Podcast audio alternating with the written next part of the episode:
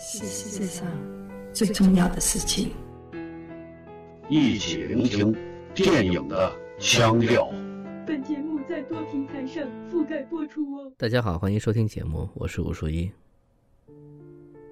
今天我们提及的这部电影，虽然通常也都会算作是三谷幸喜作品，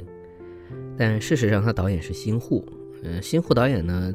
重点说，他更偏向是一个剧集导演，所以他们之前也合作过古田任三郎，他自己也导过什么金田一耕助，包括一些《世间奇妙物语》的单集。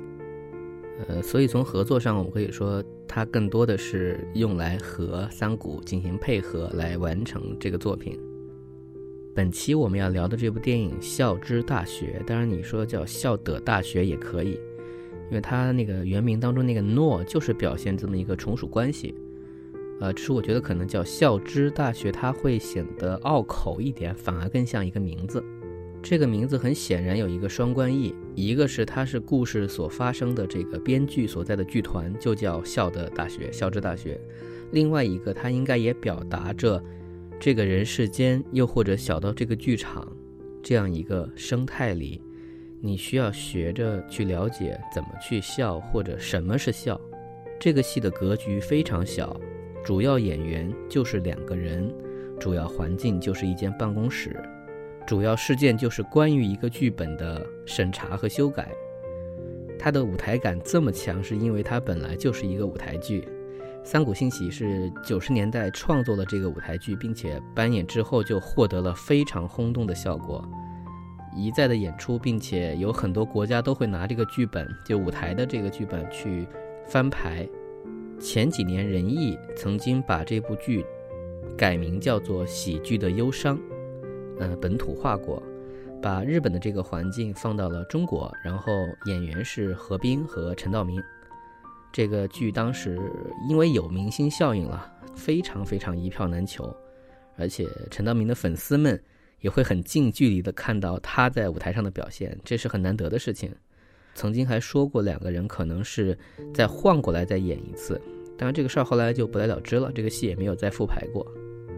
啊，演过两轮吧。修改的事情后面我可能会稍微的说一下，因为这个戏我并没有看过，所以我只能从别人看过并且对于他们看到本土化的一些细节做一下推演。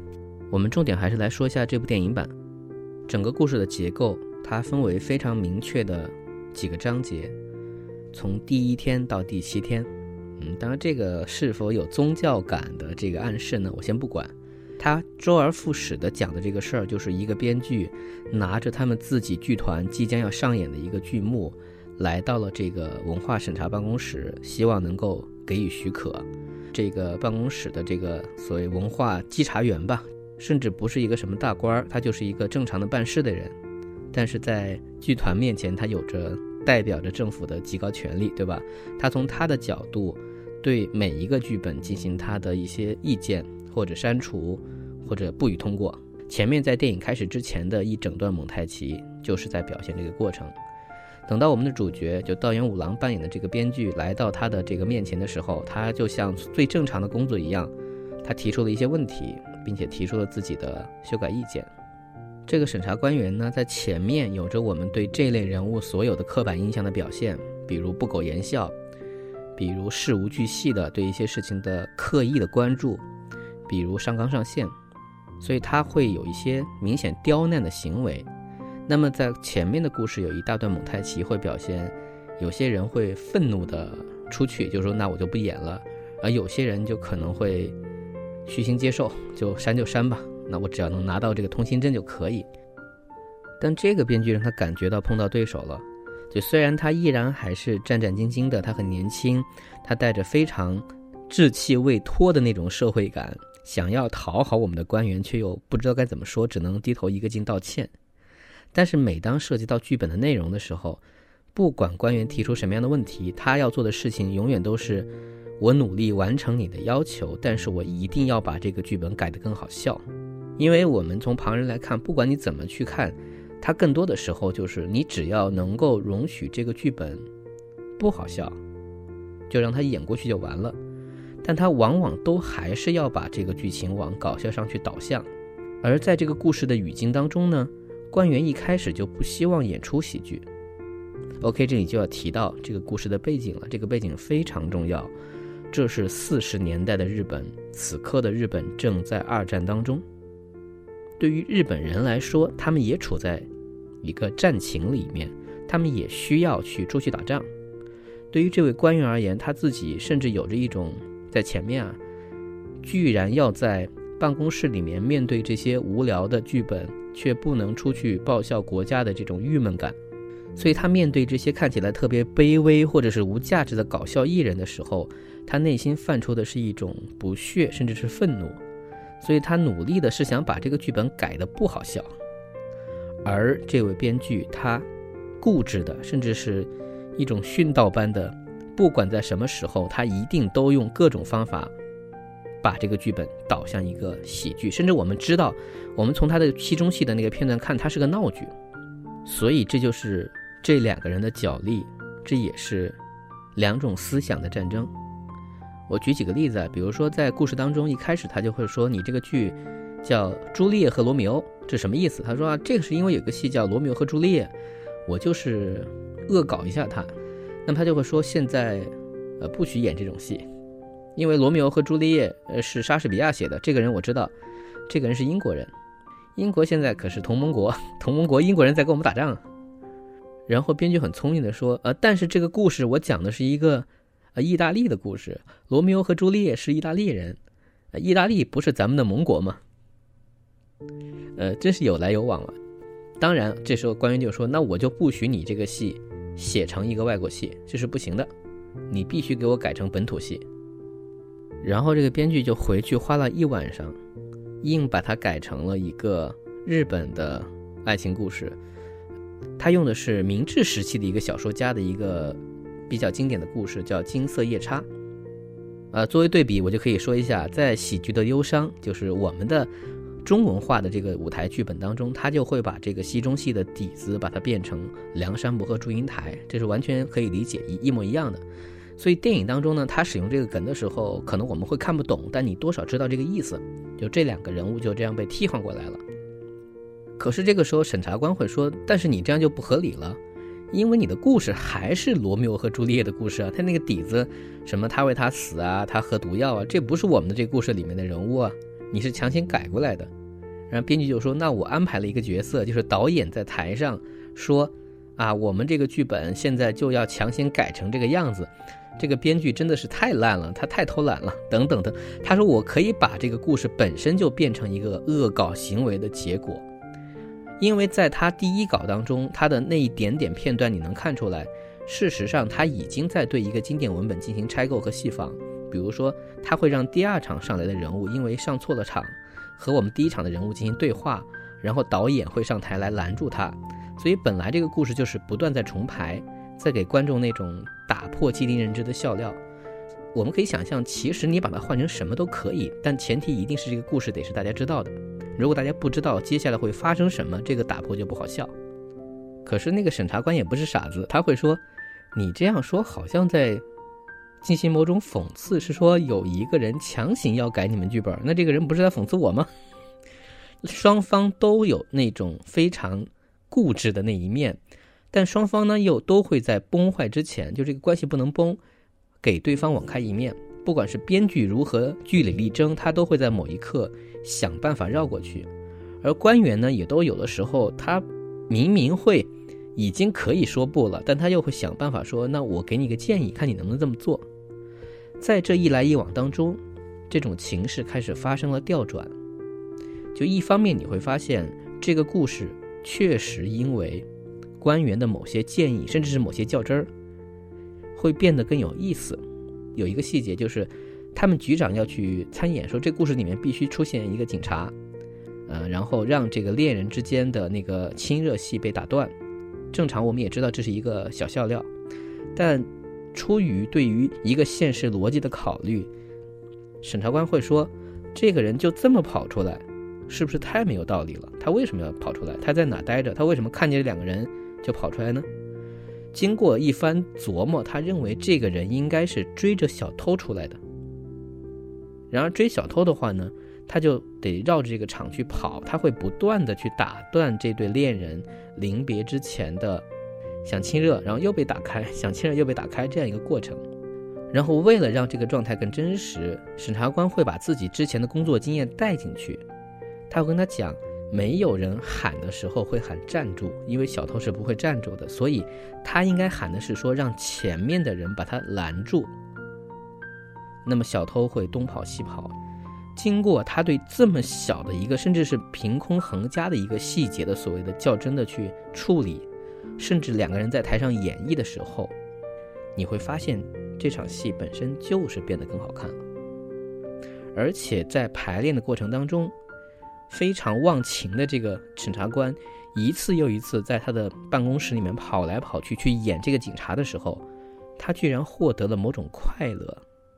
他好像真的置身在这个舞台上，真的在努力的去扮演一个警察，他也知道这个地方不断的。跑来跑去却追不到犯人，然后不断在打搅一位恋人的相聚的时候的那个点。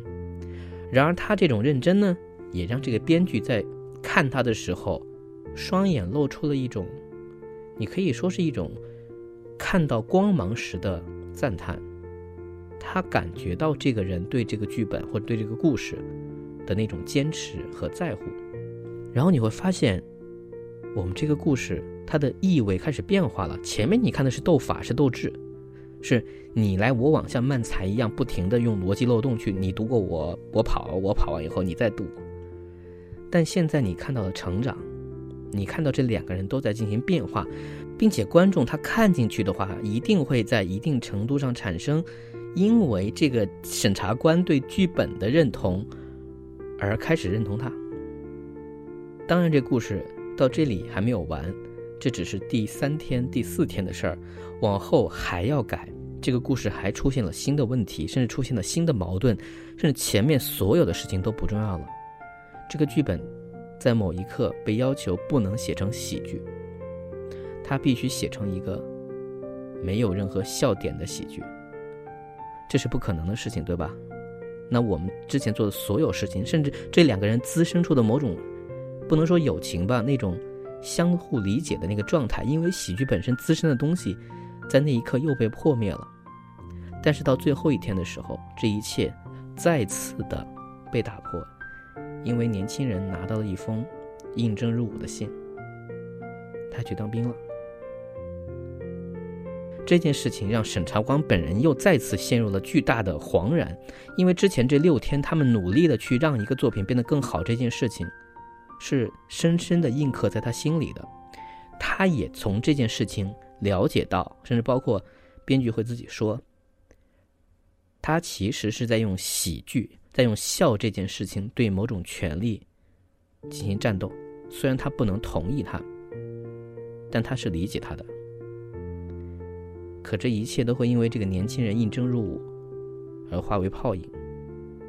所以，我们知道这部电影的最大的力量的核心，不是针对或者不是完全针对于审查制度，而是反战。在那样一个洋溢着军国主义的一个年代当中，在主流叙事是需要大家去努力的捐躯打这场战争的时候，在某一个高度的眼中，这些在民间搞笑的人，真的都是就很糟糕的。可是三谷幸喜是站在事后的这样一个多年后回顾的时代，他是从彻底的方向去反映了一个态度，就是那个努力想要写出一个可以看来是毫无意义、只是搞笑的剧本的人，他在用什么样的方式在战斗？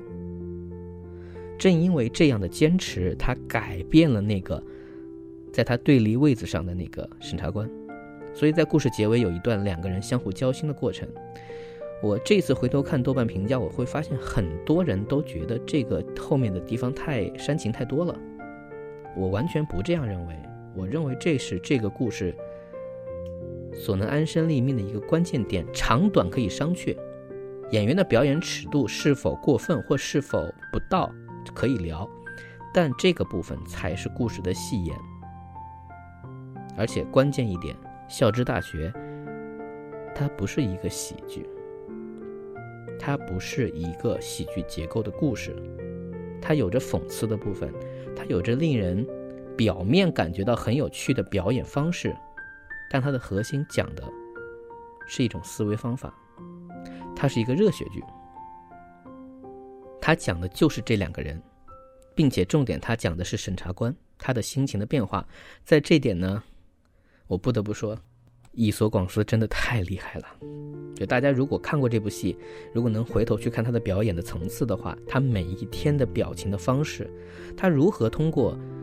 一开始的刻板印象式表演，就是他不苟言笑，让你觉得这个人就根本不是个人，他就是个机器人。他面对所有的笑话无动于衷，他这种无动于衷，这种尴尬是是个笑点。然后你能感觉到他那种松动感，包括他的愤怒，他发脾气，包括他忍不住想笑，包括他在。扮演的过程当中那种慌张和深色的表演，因为他要配戏嘛，以及他最后慢慢的越来越像一个人在说话，这整个过程的拿捏程度是需要非常精准的。那我认为这是导演和编剧共同合作的结果。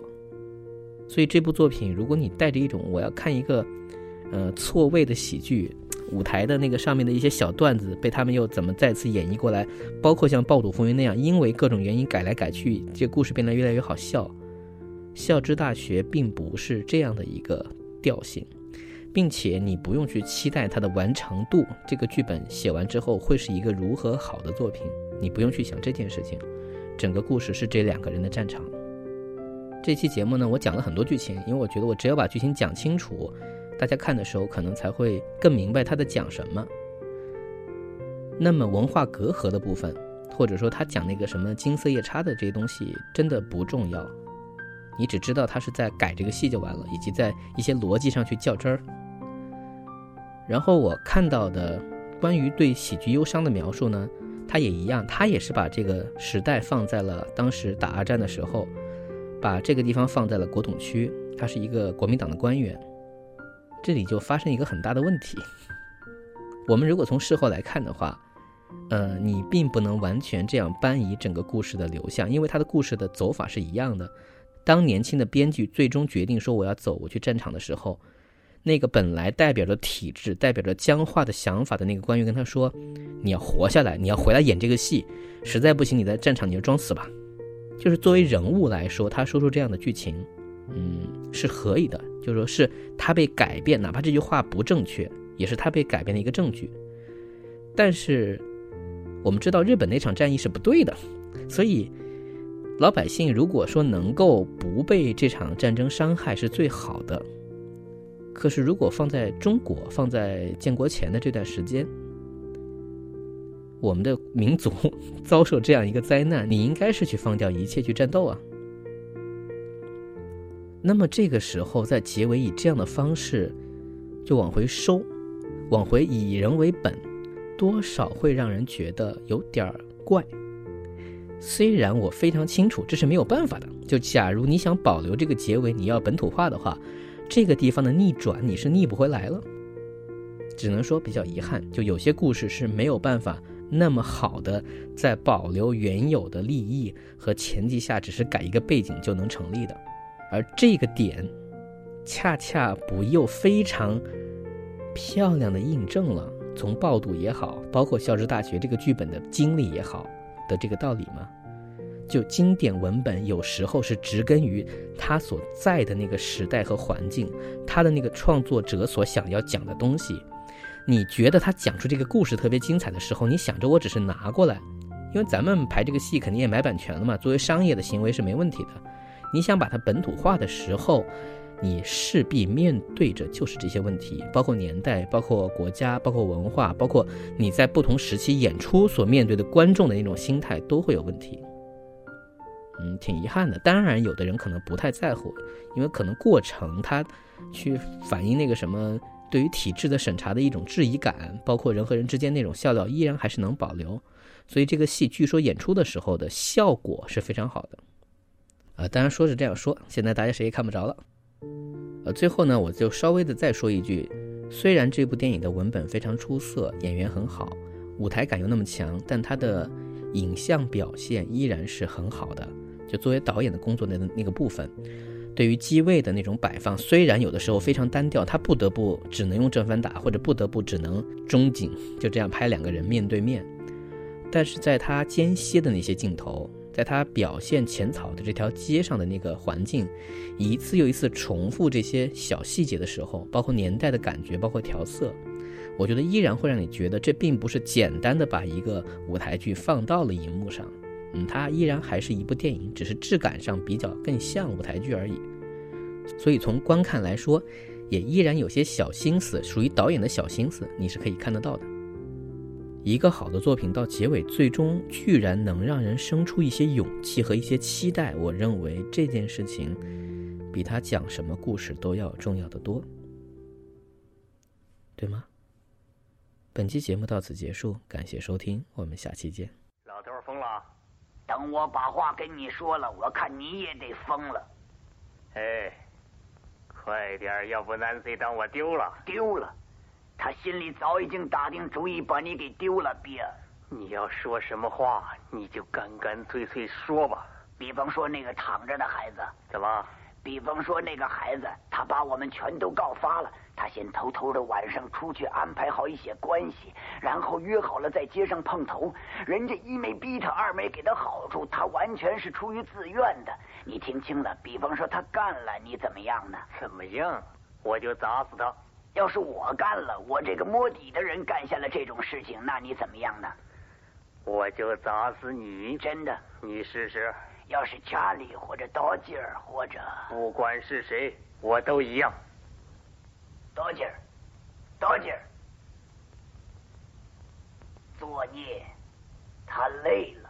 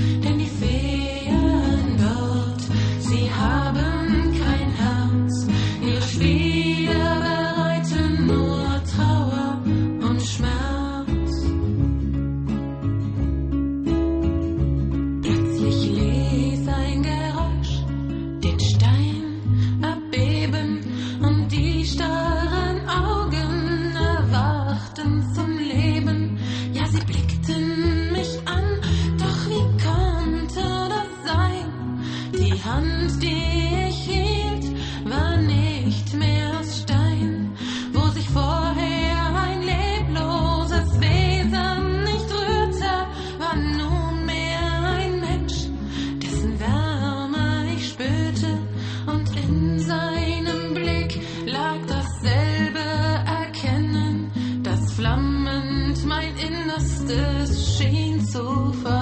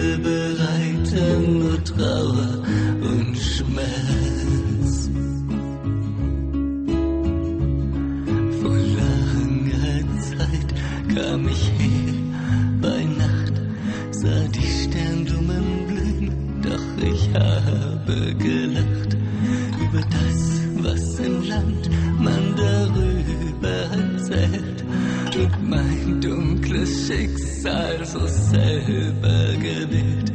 Denn die Feen verwandelten mich in Stein und nicht schwert noch